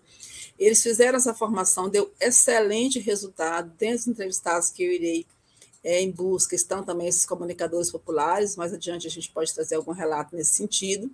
E na entrevista com a Mariela, ela descreveu essa importância de articular uma fundação de pesquisa, ciência e tecnologia com os comunicadores populares, aonde exatamente aqui no, a poucos quilômetros do, do Planalto Central, a poucos quilômetros do Poder Executivo, Judiciário e Legislativo, que é a capital do país, tem lugares que não tem notícia, não chega notícia, porque a pessoa não tem acesso à informação jornalística. E aí é a rádio comunitária, comunicador, é comunicador popular que vai trazer informação, nesse caso aqui, de prevenção à Covid-19. E esses comunicadores populares, eles entraram, Marta Maia, na lista, no mailing list da Fiocruz Brasília. Então, na mesma hora que o jornalista do G1 recebe essa informação, o comunicador popular também recebe o, o release, o anúncio de uma coletiva, um, um, um, anúncio de uma, de uma nova vacina, está chegando, não está chegando, onde é que está, qual é o efeito, esse comunicador recebe no mesmo momento. Então, isso é algo que também pode ser feito, essa experiência eu achei fantástica, maravilhosa. Né? E tem outras instâncias que podem ser feitas. Outra entrevista que eu fiz, professor Jonas Blunt, epidemiologista aqui da UNB, ele rememorou que o Ministério da Saúde já teve o projeto de informação, educação e comunicação, os IECs. Cada município brasileiro tinha jornalistas profissionais contratados, concursados para trabalhar com informação, educação e comunicação dentro do SUS. Fizeram falta agora, esse projeto foi desarticulado. Neste momento, tiveram que vereadores tornarem-se assessores de comunicação, prefeitos tornarem-se assessores de comunicação, jornalista que era assessor de comunicação, que não teve formação em educação, informação, educação e comunicação em saúde, teve que lidar com uma informação com a pandemia que chegou. Não chegou desavisadamente, mas chegou e instalou-se no país. Né? Então, é, são outros, é um outro tipo de experiência, e aí, Marta Maia, inclui política pública, né? Inclui a política pública que valorize a, a, a informação de qualidade dentro daquele pressuposto lá de, que tenhamos a informação como um direito social também. E obrigada pela pergunta, Marta. Bom, às vezes o, o, os comentários, né, e, e, a conversa aqui no, no chat também é, anima bastante. Eu vou, vou ler aqui algumas, algumas mensagens e aí vocês também se sintam à vontade para comentar. Mas ah, nosso presidente aqui da, da SPPJ, Marcos Paulo, diz assim: tenho a impressão de que o desgaste do termo narrativa como mencionado pelo professor Medici, está ligado em termos conceituais à utilização deste guarda-chuva no lugar das práticas discursivas. E aí ele emenda: esquece-se as peculiaridades dos discursos e tudo se torna narrativa, de forma irrefletida e imponderada. O termo narrativa é um dos mais usados na CPI da Covid. E aí o Felipe Moura de Oliveira também vai nessa mesma direção, e aí eu vou ler os comentários dele e, e, e passo para vocês. É, ele diz assim: tenho pensado nesses termos também, Marcos Paulo. Legal compartilhar contigo essas impressões. E aí, mais uma vez, ele parabeniza pelo, pelo nosso encontro. Não sei se vocês querem comentar um pouquinho essa questão aí já mais específica e retomando um pouco o diálogo com o professor Medici sobre o uso do termo da narrativa, e aí eu vi que tem mais um comentário ali da Marta Maia, não sei se vai dar tempo da gente comentar aqui, ou trazer para a baila, mas ela defende ali a, a manutenção do, do, da ideia de narrativa é, e, e, e, e, se colocando mesmo nessa postura de que é um termo que a gente já tem e que a gente precisaria conservar. Então, como é que vocês enxergam isso? O que é que vocês pensam a respeito dessas ideias? Bom, é, olha, é interessante, né? É, há algum tempo a palavra discurso é que ficou muito né, na moda e usado discurso isso, discurso aquilo. É, eu acho que é, a grande guerra que nós temos está mostrado não só na CPI, mas ela é uma, né, é a arena do discurso. Essa é a grande batalha. É a grande batalha. Ah, a batalha é qual é a sua versão? A minha versão vai ganhar ou a sua versão vai ganhar? Então, a disputa está aí na arena do discurso, porque é essa que ganha mentes e corações, não é? Então, eu não sei se, eu acho que não, que mudar a palavra resolve essa batalha, porque o que está em disputa é não a palavra narrativa, mas qual o sentido desses fatos de realidade que estão sendo jogados para baixo do tapete. Não é? Então, uh, Dilma Rousseff cometeu crime, segundo os uh, advogados não é, que redigiram o termo do processo do impeachment, aqui em São Paulo, inclusive, não é? Foi, era criminosa porque fez determinado movimento financeiro no balanço, certa improbidade, que não era improbidade, mas certo uh, ilegalidade no trato do do, do que a gente fala do balanço das contas do país. Né? Um termo contratual. Isso foi crime. O genocídio de 600, mais de 600 mil pessoas, a narrativa, essa, essa narrativa, que é um fato, isso não é crime. Não tem tribunal capaz e não tem nem nem profissional da lei, não é? Capaz de redigir um manifesto com uma narrativa mostrando o crime que se cometeu. Então, a, a disputa, se é pela palavra narrativa ou se é pela palavra discurso, é, não é pela etiqueta, né? mas é pelo sentido muito claro pela clareza de que a arena da a guerra é de como lemos os fatos da sociedade contemporânea. Quais vão quais serão obliterados, esquecidos, apagados, desconfigurados, não citados, silenciados e quais serão, não é?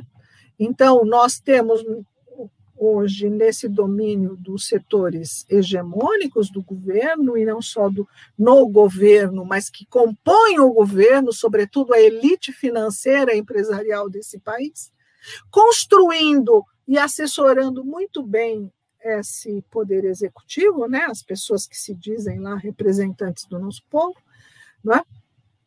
foram eleitos, é verdade, mas enfim, é, com uma clareza, eles têm uma clareza muito grande de onde eles querem chegar e como vão trabalhar com os discursos que circulam e com todos os aparatos das redes sociais e tal. Né? É, eu quero aqui também, para confirmar esse, essa minha posição sobre que o problema não está na palavra narrativa, porque, como disse a Marta, é, desde o século mais antes do século V antes de Cristo, essa palavra narrativa é disputada na relação memória, imaginação, fabulação, ficção, literatura, verdade ou história, verdade, depois jornalismo, ciência. Não é? é da, há uma grande tradição dessa discussão. Então, é uma discussão filosófica epistemológica, e nós não podemos fugir dela, não, nós temos que enfrentá-la. É? E saber que nós também ah, cometemos muitos erros ao cairmos no canto da sereia, da pós-modernidade, desse discurso direto, de acabar com as mediações, né? e outros mais, não é? que a gente é, acha que, que é progressista, mas nem sempre. Né? A gente precisa pensar mais sobre essas coisas. Bem, é, concordo com a, com a Roseli, no sentido de que a, a questão é bem mais, bem mais ampla. Né? E acho que assim, o campo de estudos de narrativa é um campo, é um campo já composto, muito bem composto, e tem muito a contribuir. Temos muito a aprender com esse campo. Mas tem uma outra questão aí, se, fosse, se a gente fosse falar de palavras que geraram problema, tem outra questão aí que é o sentimento de desejo de normalização. Eu gostaria de falar disso porque nós estamos aqui entre professoras e professores, pesquisadores de jornalismo, formamos pessoas, né, profissionais. E aí o discurso da normalização, olha, revejam sempre que vocês puderem os, os as entrevistas de telejornal, principalmente entrevistas com epidemiologistas. Em maioria das entrevistas tem uma certa altura onde o jornalista pergunta: bem, e quando voltaremos ao normal? O epidemiologista fala: não temos a menor ideia. Não, tudo bem. Por quê? Ah, porque a, a onda de tsunami e tal, a curva, epidemiologia, a onda pode comentar, pode retrair, vejam bem a situação na Itália, não sei o quê. Bem, mas as pessoas que estão em casa precisam muito saber quando voltaremos ao normal. Então, esse desejo, aí é uma, uma essa, se fosse para a gente investir em uma palavra, eu investia nessa, no que nos compete enquanto formadores profissionais de, de, de, jornalismo, pessoas que ensinamos o que é valor notícia, pessoas que dizemos, bem, traga-me algo novo, não, a capa não vai ser essa do jornal, do nosso portal, do nosso jornal, da nossa revista, não será essa. Coloque alguma coisa mais nova. O quanto nós ensinamos e talvez tenhamos domesticado, no sentido de padronizar e rotineirizar a busca de algo novo. A busca de algo novo, nesse caso, novo tem que ser voltar para o normal. Então, esse ponto, esse nosso desejo de essa prática que domestica o jornalista de bem, não posso ficar tanto tempo tratando de um tema, eu tenho que renovar a capa do jornal, eu tenho que renovar a minha legenda, eu tenho que renovar o meu podcast, eu tenho que renovar a minha série de, de reportagens. Eu não posso continuar mais nesse tema, porque esse é um princípio de que eu tenho que ter permanente atualidade. Se a atualidade torna-se algo Contínuo não é mais atualidade, então eu tenho que conseguir tirar desse epidemiologista, dessa epidemiologista, agora, em pleno, no caso aí, junho, julho, agosto, setembro de 2020 ainda, março, a partir de junho, começou, a pandemia chegou ao Brasil em março, a partir de junho já se perguntava quando iríamos voltar ao normal, já tem um ano, e continuamos perguntando quando voltaremos ao normal. E isso tem muito a ver com aqui, acho que a função da, penso que a função da SPPJ que é provocar uma reflexão em relação aos futuros, a pesquisa e a prática da, do ensino em jornalismo, também da Rename, né, pensar essa prática profissional, pensar a observação sobre o mercado profissional, sobre as práticas profissionais, e aí como é que nós podemos começar a dinamizar o nosso estudante de jornalismo a conseguir manter um tema por tão longo tempo, porque estudante de hoje, daqui a cinco anos será, três, quatro anos será o profissional, como manter por tão longo tempo um tema tão relevante sem querer buscar aí a normalidade, porque buscar uma outra, porque na verdade o desejo da normalidade é trazer uma nova atualidade, né? um novo fato, um novo valor notícia, um novo tema extraordinário. Tá bom, já morreu 500 mil, 600 mil, o que, que tem de novo? Gente, isso é, isso é, é importante, isso é relevante. Não, eu preciso de uma coisa nova. Eu preciso de novo, então novo vai ser o normal. Então, as palavras, das palavras que me incomodaram, não foi narrativas, que é um campo de estudo, a gente tem que investir e, sempre avançar nesse campo de estudo, mas sim, e aí tem muito a ver com nós, porque somos formadoras de jornalistas, formadores de jornalistas, esse desejo da normalidade, mesmo diante de algo tão forte como está acontecendo agora, e a gente quer buscar o normal para ter uma nova capa, para ter uma nova matéria, para ter uma nova abordagem, para ter um novo entrevistado, vou ter que chamar de novo o epidemiologista, chame, se não acabou, vou ter que ser um epidemiologista novamente. Não adianta você querer trazer um economista que não responde essa questão agora.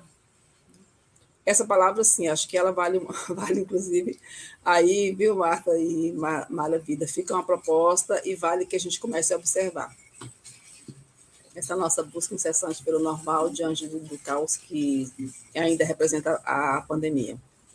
Isso me faz lembrar que também pegando um gancho com mais um comentário da Marta, né, é, que o jornalismo que precisa, né, do começo, meio e fim. E parece que também existe uma certa dificuldade de lidar com o contraditório, com o imponderável, né, com, com questionamento, busca-se sempre a afirmação, né? Então, assim, como é que eu consigo dar uma resposta afirmativa direta? E quando a gente enfrenta algumas situações imponderáveis, né, é, fica complicado trabalhar nessa, nessa perspectiva. É, gente, é, nós estamos Mara, aqui... só, só um comentário, tem uma das, uma das entrevistas que eu tenho coletado, que quando o epidemiologista fala não tem, não há previsão, não sabemos quando terminará. Não tem como, como fazer um traço. A jornalista falava: Eu não quero ouvir isso. Não diga isso, eu não quero ouvir isso. Mas era uma fala, não era ela jornalista falando, ela era cidadã dizendo: Eu não quero ouvir isso. Uhum. Né? E isso aconteceu em vários, essa foi a mais translúcida reação. Mas essa reação está aí e penso que nós devemos observar, porque nós formamos pessoas que não querem ouvir uma informação com essa densidade. Nós estamos caminhando aqui para quase duas horas, então a gente tem que ir fechando na nossa conversa, mas assim agradecer demais a presença de vocês duas e deixar aqui um espaço para vocês fazerem um fechamento, um comentário, comunicações, enfim, e depois eu tenho aqui uns recadinhos que me passaram para a gente poder encerrar o nosso encontro de hoje?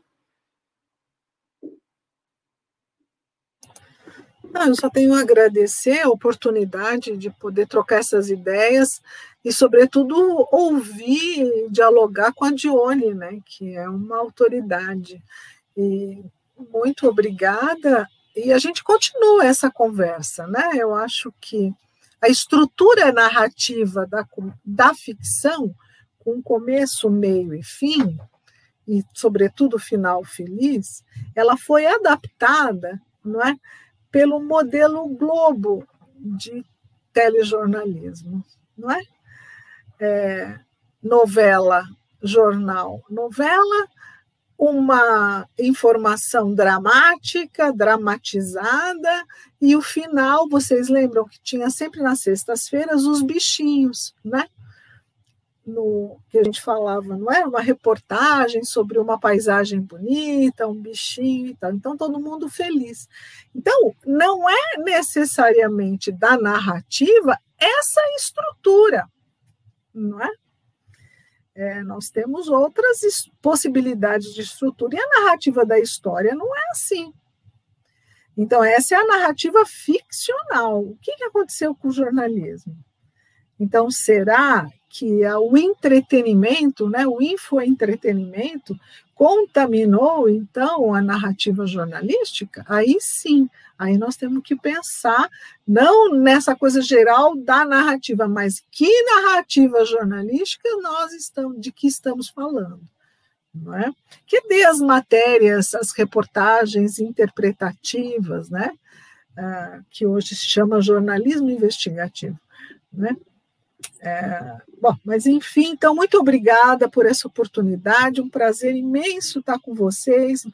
É, Marta, agradeço demais o convite, Eduardo, Paulo, Marcos Paulo, beijo grande para vocês. E Mara, prazer imenso.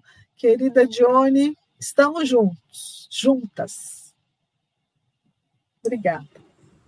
É isso, Roseli, estamos juntos. Parabenizo novamente as BPJ, toda a equipe, presidência, diretorias que estão nos acompanhando, Marta e toda a equipe da Rename, Maravilha, Roda Vida. Olha, é, Maravilha, foi fantástico ter você aqui na mediação, muito bom conversar com vocês. E quando eu soube que era a Roseli, só me fez trazer alegria. Eu sabia que ia ser uma semana bem densa, bem puxada, mas terminar né, essa sexta-feira ao lado da Roseli aqui com vocês foi uma satisfação. A gente só aprende, né, Roseli? Temos mais, vários projetos em comum aí, inclusive esse estudo com as jornalistas negras que a gente está trazendo aí para aproximar do, desse contexto mais, maior, mais amplo, né, de relação à rotina de trabalho, a perfis profissionais, a carreira. Então, temos muito a construir e que quem nos assiste aqui, espero que estejam todas bem, todos bem, que esteja com essa agenda de saúde, com a agenda de defesa do Sistema Único de Saúde, com a agenda de defesa da saúde pública, que faz parte de um posicionamento que nós, como profissionais de comunicação, temos, penso que tenhamos que ter. Foi uma satisfação, muito grata. Bom, agradeço demais vocês duas pela, pela aula que vocês deram aqui, por eu acho que a gente sai aqui talvez com um pouquinho de, de gás, né, para continuar os nossos estudos, as nossas reflexões e seguir aqui no nosso diálogo e na resistência, por assim dizer, né? Então, eu agradeço muito a presença de vocês. Muito obrigada a todas e a todas que ficaram até esse momento aqui com a gente. Até a próxima.